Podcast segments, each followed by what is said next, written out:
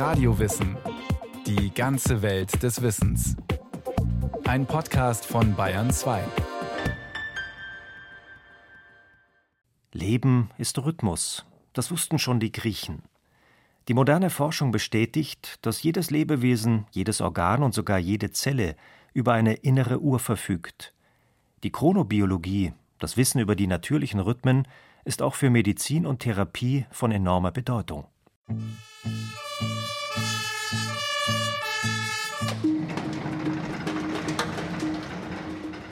Notfallambulanz der Berliner Charité, Abteilung Kardiologie. Die Gänge sind taghell beleuchtet. Auf den Fluren stehen mehrere Betten bereit. Wenn Patienten kommen, muss es schnell gehen. Bei einem Herzinfarkt zählt jede Minute. In der kalten Jahreszeit hat das Klinikpersonal besonders viel zu tun. Also wir sehen klar die Häufung in den Wintermonaten. Herbst geht es los, auch im Januar, Februar. Also die kältere Jahreszeit ist für uns verbunden mit mehr Herzinfarkten, die wir in der Herzmedizin insbesondere sehen. Ulf Landmesser, Direktor der Klinik für Kardiologie am Campus Benjamin Franklin der Charité. Das andere, wo die Chronobiologie für uns praktisch im Alltag sehr relevant ist, sind die tageszeitlichen Schwankungen. Auch dort wissen wir, dass es eine gewisse Häufung der Herzinfarktpatienten in den frühen Morgenstunden gibt. Unser Körper arbeitet nicht immer gleich. Das gilt für das Herz-Kreislauf-System genauso wie für den Stoffwechsel und unsere Organe. Vielmehr schwanken sämtliche Vorgänge rhythmisch, etwa im Tages- oder Jahresverlauf. Die wichtigste Kenntnis ist, dass der Mensch keine konstanten Funktionen im Körper hat über 24 Stunden. Er ist in der Nacht ein anderer als am Tag. Björn Lemmer, emeritierter Professor für Pharmakologie und Toxikologie an der Universität Heidelberg. Die Blase beispielsweise arbeitet morgens auf Hochtouren. Der Magen entleert sich vormittags am schnellsten. Und die Körpertemperatur ist am frühen Abend am höchsten. Um nur ein paar Beispiele zu nennen, die der eine oder die andere vielleicht schon einmal bei sich selbst bemerkt hat. Klinikdirektor Ulf Landmesser kann den 24-Stunden-Rhythmus des Körpers auch bei seiner täglichen Arbeit beobachten. Zum Beispiel, wenn er und seine Kollegen den Kreislauf von Patienten überwachen. Und sehen dort eine ganz klare tageszeitliche Schwankung der Kreislaufparameter wie Blutdruck, wie Herzfrequenz, die in der Nacht eben deutlich niedriger sind. Und das berücksichtigen wir dann auch in der Steuerung der medikamentösen Behandlung. Auch außerhalb von Kliniken ist es mittlerweile üblich, bei Verdacht auf Erkrankungen den Blutdruck über den Tag hinweg mehrmals zu messen. Die ambulante Blutdruck-Langzeitmessung funktioniert so, dass Sie ein normales Blutdruckgerät mit Oberarmmanschette und einem Rekorder über 24 Stunden tragen. Martin Middecke, Leiter des Hypertoniezentrums in München. Tagsüber wird der Blutdruck alle 15 Minuten automatisch gemessen, in der Nacht alle halbe Stunde, sodass wir auf ca. 70 bis 80 Messungen über 24 Stunden kommen. Gegen 3 Uhr nachts ist der Blutdruck normalerweise am niedrigsten. Schon bevor wir wach werden, steigt er leicht an. Kurze Zeit danach läuft unser Herz-Kreislauf-System bereits auf Hochtouren. Der Gipfel des Blutdrucks ist normalerweise in den Morgenstunden so gegen 9 Uhr. Dann gibt es noch einen kleinen Gipfel am späten Nachmittag und nachts geht der Blutdruck im Schlaf normalerweise deutlich runter. Dass es morgens zu besonders vielen Notfällen kommt, hat mehrere Gründe. Die Aktivierung des Herz-Kreislauf-Systems, was eben manchmal überschießend erfolgt mit Blutdruck und Herzfrequenzanstieg, ein Gipfel in der Hormonkonzentration von Adrenalin und Cortisol. Und auch die Blutgerinnung ist morgens am stärksten aktiviert. Und so kommen hier hämorrheologische und hämodynamische Faktoren zusammen, die zu einer Häufung in den Morgenstunden führen. Um die gefährlichen Gipfel des Blutdrucks abzufangen, gibt es bei einer Therapie mit Medikamenten genaue zeitliche Vorgaben, wann diese einzunehmen sind. Die morgendliche Einnahme erfolgt so früh wie möglich. Da geht es darum, dass die Medikamente mehr oder weniger auf der Bettkante eingenommen werden, damit die antihypertensive Wirkung, also die blutdrucksenkende Wirkung, so früh wie möglich einsetzt. Auch bei Lungenerkrankungen gibt es deutliche zeitliche Muster. Viele Menschen leiden ja unter Asthma oder allergischen Reaktionen und die sind wesentlich ausgeprägter in der Nacht als am Tag und die Lungenfunktion ist auch schlechter in der Nacht als am Tag. Deshalb ist es eigentlich wenig sinnvoll, die Lungenfunktion tagsüber beim Arzt zu messen. weil sie nachts deutlich schlechter sein kann. Aber immerhin wird bei der medikamentösen Therapie der Rhythmus der Lungenfunktion berücksichtigt. Und deshalb gibt es auch hier die klaren Regeln, dass man solche Medikamente beim Asthma besser abends geben sollte, um die Zeiten der Gefährdung des Patienten besser mit Medikamenten überstehen zu können.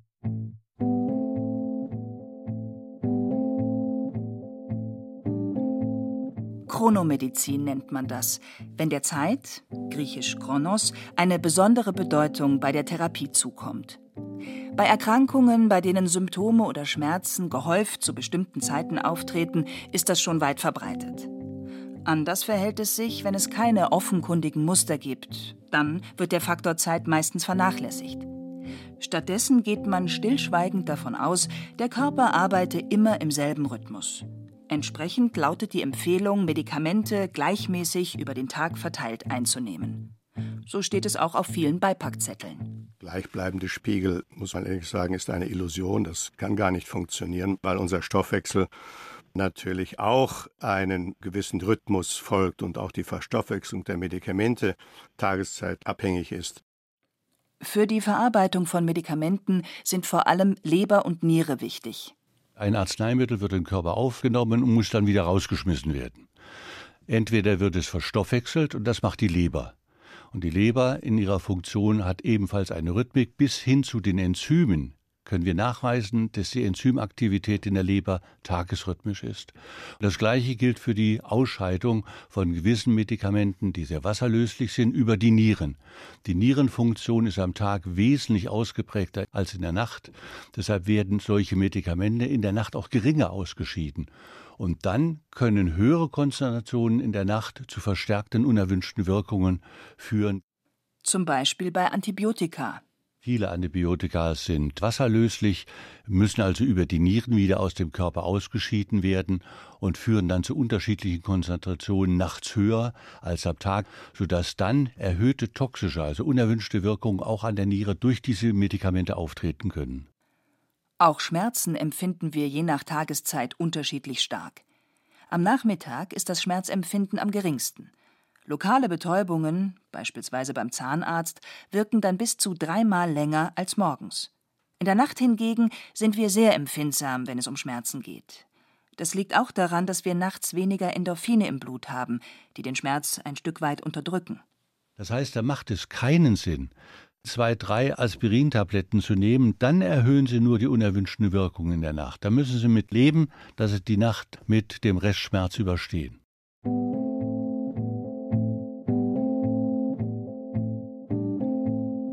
Der 24-Stunden-Rhythmus, auch zirkadianer Rhythmus genannt, ist der wichtigste, wenn es um die zeitabhängige Wirkung von Medikamenten geht. Aber er ist keinesfalls der einzige. Der Blutdruck beispielsweise schwankt auch in sehr kurzen Abständen von wenigen Sekunden. Das ist die Voraussetzung dafür, dass, wenn Sie sich bücken und wieder aufrichten, Sie nicht umkippen. Sie können sich vorstellen, was das für eine enorme Feinregulation des Kreislaufsystems ist.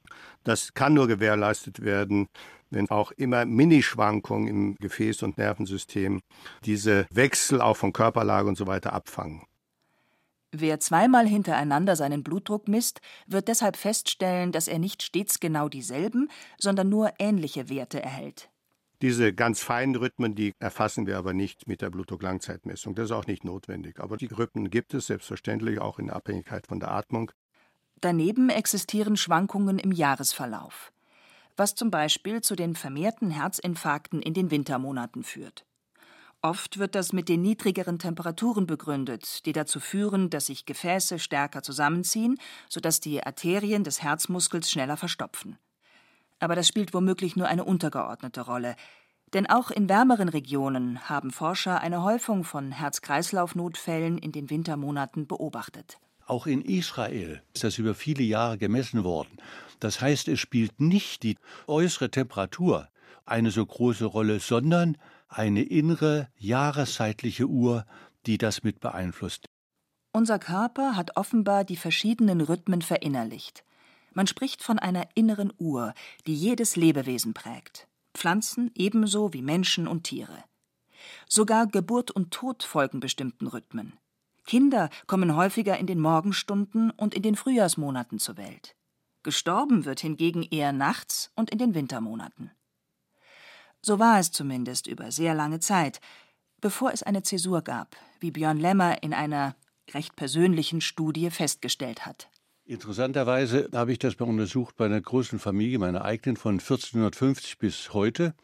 Da sind diese Rhythmen nachweisbar bis 1950 und dann nicht mehr. Warum? Weil dann die Intensivmedizin offensichtlich das Leben verändert hat und die Pille, sodass dann keine Tages- und Jahresrhythmen mehr nachweisbar sind. Also wir müssen davon ausgehen, dass die Tagesrhythmen in Geburt und Tod als auch die Jahresrhythmen absolut physiologisch sind und wahrscheinlich hormonell gesteuert werden. Die innere Uhr taktet unser ganzes Leben. Sie lässt uns morgens wach, mittags hungrig und abends müde werden. Evolutionär betrachtet ist sie ein sehr alter und grundlegender Mechanismus. Unseren Vorfahren dürfte er die Anpassung an die Umwelt ermöglicht haben. Weil wir auf einem Planeten leben, der sich mit einer Frequenz von etwa 24 Stunden um die Sonne dreht und in den Jahreszeiten auch noch Änderungen in Lichtdunkel hervorruft. Und dies hat alle Lebewesen geprägt, damit wir auf diesem Planeten besser überleben können.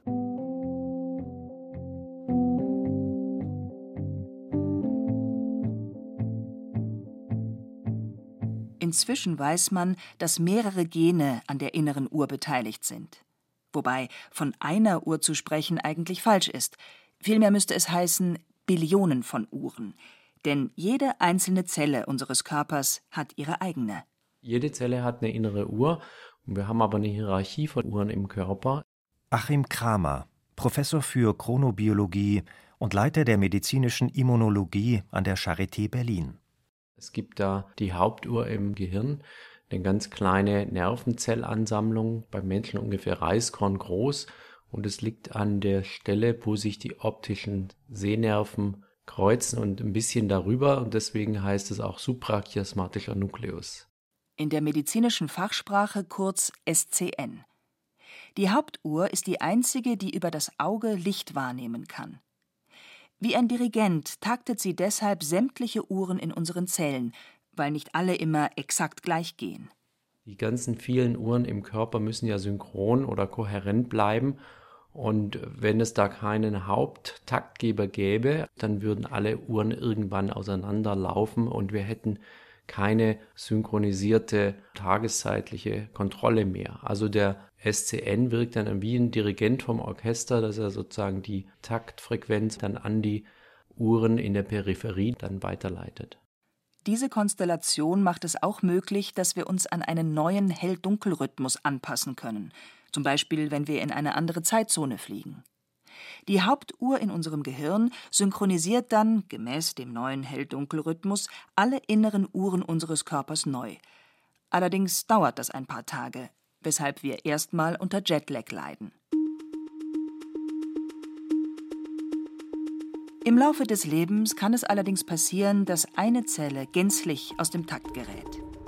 Die innere Uhr dieser Zelle läuft zwar noch, aber nicht mehr synchron mit den anderen Uhren. Man könnte auch sagen, sie gehorcht dem Dirigenten, der Hauptuhr, nicht mehr. Was bedeutet das? Dass die Zellen sich zum Beispiel schneller teilen. Also es gibt mehr Proliferation.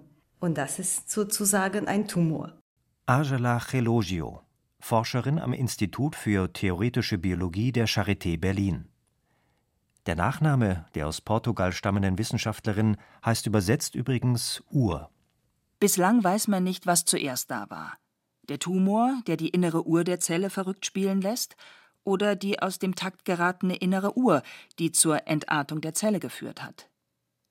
Man sieht lediglich, dass es einen Zusammenhang gibt. Nichtsdestotrotz wollen sich Forscher diesen Zusammenhang zunutze machen. Genauer gesagt, sie wollen die Chemotherapie, die bei Krebs häufig angewandt wird, effektiver machen. Eine Chemotherapie funktioniert so, dass dem Patienten ein stark toxischer Wirkstoff verabreicht wird. Der Wirkstoff zerstört die Tumorzellen, aber gleichzeitig auch viele gesunde Zellen. Das führt dann zu den starken Nebenwirkungen, die eine Chemotherapie meistens begleiten. Deswegen gibt es Nebenwirkungen wie ja, Ausfall zum Beispiel. Ja, das möchte man natürlich nicht haben, aber man kann wenig dagegen machen, weil so spezifisch ist die Behandlung nicht. Denn der toxische Wirkstoff tötet Zellen im Körper, die gerade in der Phase der Zellteilung sind. Weil wenn sie sich teilen, ist die DNA, also was wir in unseren Zellen haben, es ist sozusagen offen und nicht unbedingt geschützt und dadurch ist ein leichtes Ziel. Tumorzellen teilen sich die meiste Zeit, aber auch Haarfollikel oder Darmzellen teilen sich sehr häufig. Das Ziel ist deshalb, ein Zeitfenster zu bestimmen, in dem die gesunden Zellen möglichst wenig aktiv sind. So erreicht man, dass hauptsächlich Tumorzellen zerstört werden. Also das ist sowieso die Prinzip von der Chemotherapie. Aber jetzt in die Chronotherapie versucht man das ein bisschen noch spezifischer zu geben, indem man sich genau jeder Patient anschaut. Also das ist eine super personalisierte Medizin. Das optimale Zeitfenster für einen Patienten herauszufinden, ist nicht einfach. Bei den wenigen Studien, die es bislang gibt, hat man versucht, den geeignetesten Zeitpunkt vor allem mit Hilfe von Befragungen einzukreisen. Wann gehen Sie normalerweise zu Bett? Wann werden Sie wach, wenn kein Wecker klingelt? In Zukunft könnten Blutanalysen oder Gentests genauere Daten liefern. Soweit ist man aber noch nicht, denn bisher gibt es erst wenige Studien, die die Wirkung einer Chronochemotherapie überhaupt untersucht haben. Die Ergebnisse sind trotzdem vielversprechend. Ein bestimmtes Medikament, das 5FU, das zeigt eben eine starke Toxizität zu bestimmten Tageszeiten und viel geringere Nebenwirkungen zu anderen Tageszeiten. Deshalb hat man dieses Medikament in einer klinischen Studie chronotherapeutisch getestet. Dabei bekamen die Probanden zwar dieselbe Dosis wie üblich, doch hat man diese zeitlich anders aufgeteilt. Sie bekamen zu bestimmten Tageszeiten mehr von dem Wirkstoff und zu anderen Zeiten weniger. Und da konnte man sehr schön zeigen, dass die Nebenwirkungen viel geringer waren. Die mussten viel weniger häufig in die Klinik wegen der ganzen Nebenwirkungen. Weniger Nebenwirkungen bedeutet bei einer Chemotherapie, dass man die Dosis des toxischen Wirkstoffes erhöhen kann, sodass mehr Tumorzellen zerstört werden. Dass der Zeitpunkt einer Therapie einen deutlichen Unterschied in Bezug auf die Wirksamkeit macht, konnten Forscher auch in anderen Untersuchungen belegen. Es gibt auch eine Studie, die zeigt, dass bestimmte Impfungen zu bestimmten Tageszeiten einen höheren Antikörpertiter bilden, also eine bessere Effizienz haben. Untersucht wurde das anhand der klassischen Grippeimpfung. Diejenigen, die die Impfung am Morgen erhalten hatten, haben vier Wochen später den besseren Schutz gehabt als diejenigen, die die Impfung am Nachmittag erhalten hatten. In den letzten Jahren ist eine Vielzahl derartiger Studien zum Thema Chronobiologie und Chronomedizin publiziert worden. Wobei es überrascht, dass die zeitabhängige Wirkung von Medikamenten erst jetzt eine solche Aufmerksamkeit erfährt, denn das Prinzip der inneren Uhr ist eigentlich schon länger bekannt. Das heißt, schon vor 30 Jahren hat man die ersten Uhrengene entdeckt und zehn Jahre später wusste man ungefähr, wie die Zahnrädchen ineinander greifen, wie das Prinzip ist. 2017 gab es für die Beschreibung dieses grundlegenden Mechanismus der inneren Uhr sogar den Medizin-Nobelpreis. Er ging an die amerikanischen Wissenschaftler Jeffrey C. Hall, Michael Rosbash und Michael W. Young. Eine der künftigen Herausforderungen auf dem Gebiet der Chronomedizin wird sein, den optimalen Zeitpunkt einer Therapie für Patienten individuell zu bestimmen. Nicht nur bei der Chemotherapie, sondern bei allen Behandlungen, bei denen der Zeitpunkt der Einnahme wichtig ist. Der Chronobiologe Achim Kramer und sein Team an der Berliner Charité haben deshalb einen Bluttest entwickelt, mit dem sie den jeweiligen Chronotyp bestimmen können. Chronotypen unterscheidet man nach ihrem Schlaf-Wach-Rhythmus. Sogenannte Lerchen gehen gerne früh ins Bett und stehen früh auf. Eulen dagegen lieben die späten Abendstunden. Bei dem Bluttest suchen sich die Forscher bestimmte Zellen heraus, die sich besonders rhythmisch verhalten, also eine gute innere Uhr haben. Aus vorherigen Studien wissen sie, welche Gene zu welcher Tageszeit aktiv sind. Achim Kramer. Es gibt Gene, die, wenn wir aufwachen, besonders aktiv sind. Es gibt Gene, die, wenn es Mittagszeit ist, besonders aktiv sind. Es gibt Gene, die, wenn wir schlafen, besonders aktiv sind. Und deswegen können wir aus einer Blutprobe, aus der relativen Aktivität dieser Gene, genau die Tageszeit analysieren. Also wenn ich jetzt die Blutprobe mittags nehme, dann erwarte ich, dass die Mittaggene hochaktiv sind, aber die Mitternachtgene niedrig. Und die Morgengene sind irgendwas dazwischen. Und die Innenseite wissen wir ja nicht. Wir wissen nur, es war jetzt 12 Uhr mittags. Deswegen nehmen wir die Blutprobe und schauen uns die Gene an. Wenn die Mittagsgene tatsächlich hoch sind, dann ist das wahrscheinlich ein normaler Chronotyp. Wenn aber mittags um 12 die Morgengene hoch sind, dann wissen wir eigentlich, ist das jetzt für ihn innerer Morgen, obwohl es Mittag ist. So funktioniert das dass wir demnächst beim Arzt unseren Chronotyp feststellen lassen und uns dann eine genaue Uhrzeit für die Einnahme von Medikamenten mitgeteilt wird, glaubt Kramer allerdings nicht. Natürlich brauchen wir so einen Test, um personalisierte Medizin zu machen. Das heißt, das Medikament, von dem wir vielleicht wissen, dass es nicht zu jeder Tageszeit gleich wirkt oder gleich starke Nebenwirkungen hat, dass man das zum richtigen Zeitpunkt einnimmt. Jetzt ist es natürlich noch zu früh, das in der Routine einzusetzen, weil wir ja von vielen Medikamenten auch noch gar nicht wissen, ob es überhaupt eine tageszeitliche Relevanz hat. Man könnte solche Tests aber dafür nutzen, Probanden für Medikamentenstudien gezielter auszuwählen. Dass man da wirklich genau guckt, sind es auch normale Chronotypen oder was für Chronotypen sind dabei. Oftmals scheitern nämlich Medikamentenstudien deswegen, weil die Streuung in den Ergebnissen so hoch ist und niemand weiß eigentlich so richtig, warum man so variable Ergebnisse bekommt. Und daher ist es, glaube ich, vernünftig anzunehmen, dass ein Teil der Streuung auch mit den unterschiedlichen Chronotypen der Probanden zu tun hat.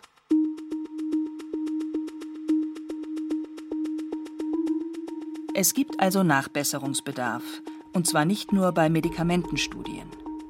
Ganz generell müsste in der Medizin viel stärker berücksichtigt werden, dass unser Körper nicht rund um die Uhr und zu jeder Jahreszeit gleich arbeitet.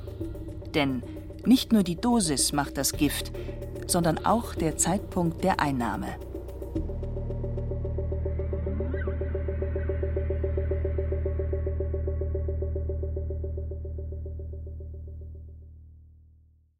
Sie hörten Chronomedizin Therapie im Takt des Körpers, eine Sendung von Maike Broska. Gesprochen haben Hemmer Michel und Carsten Fabian.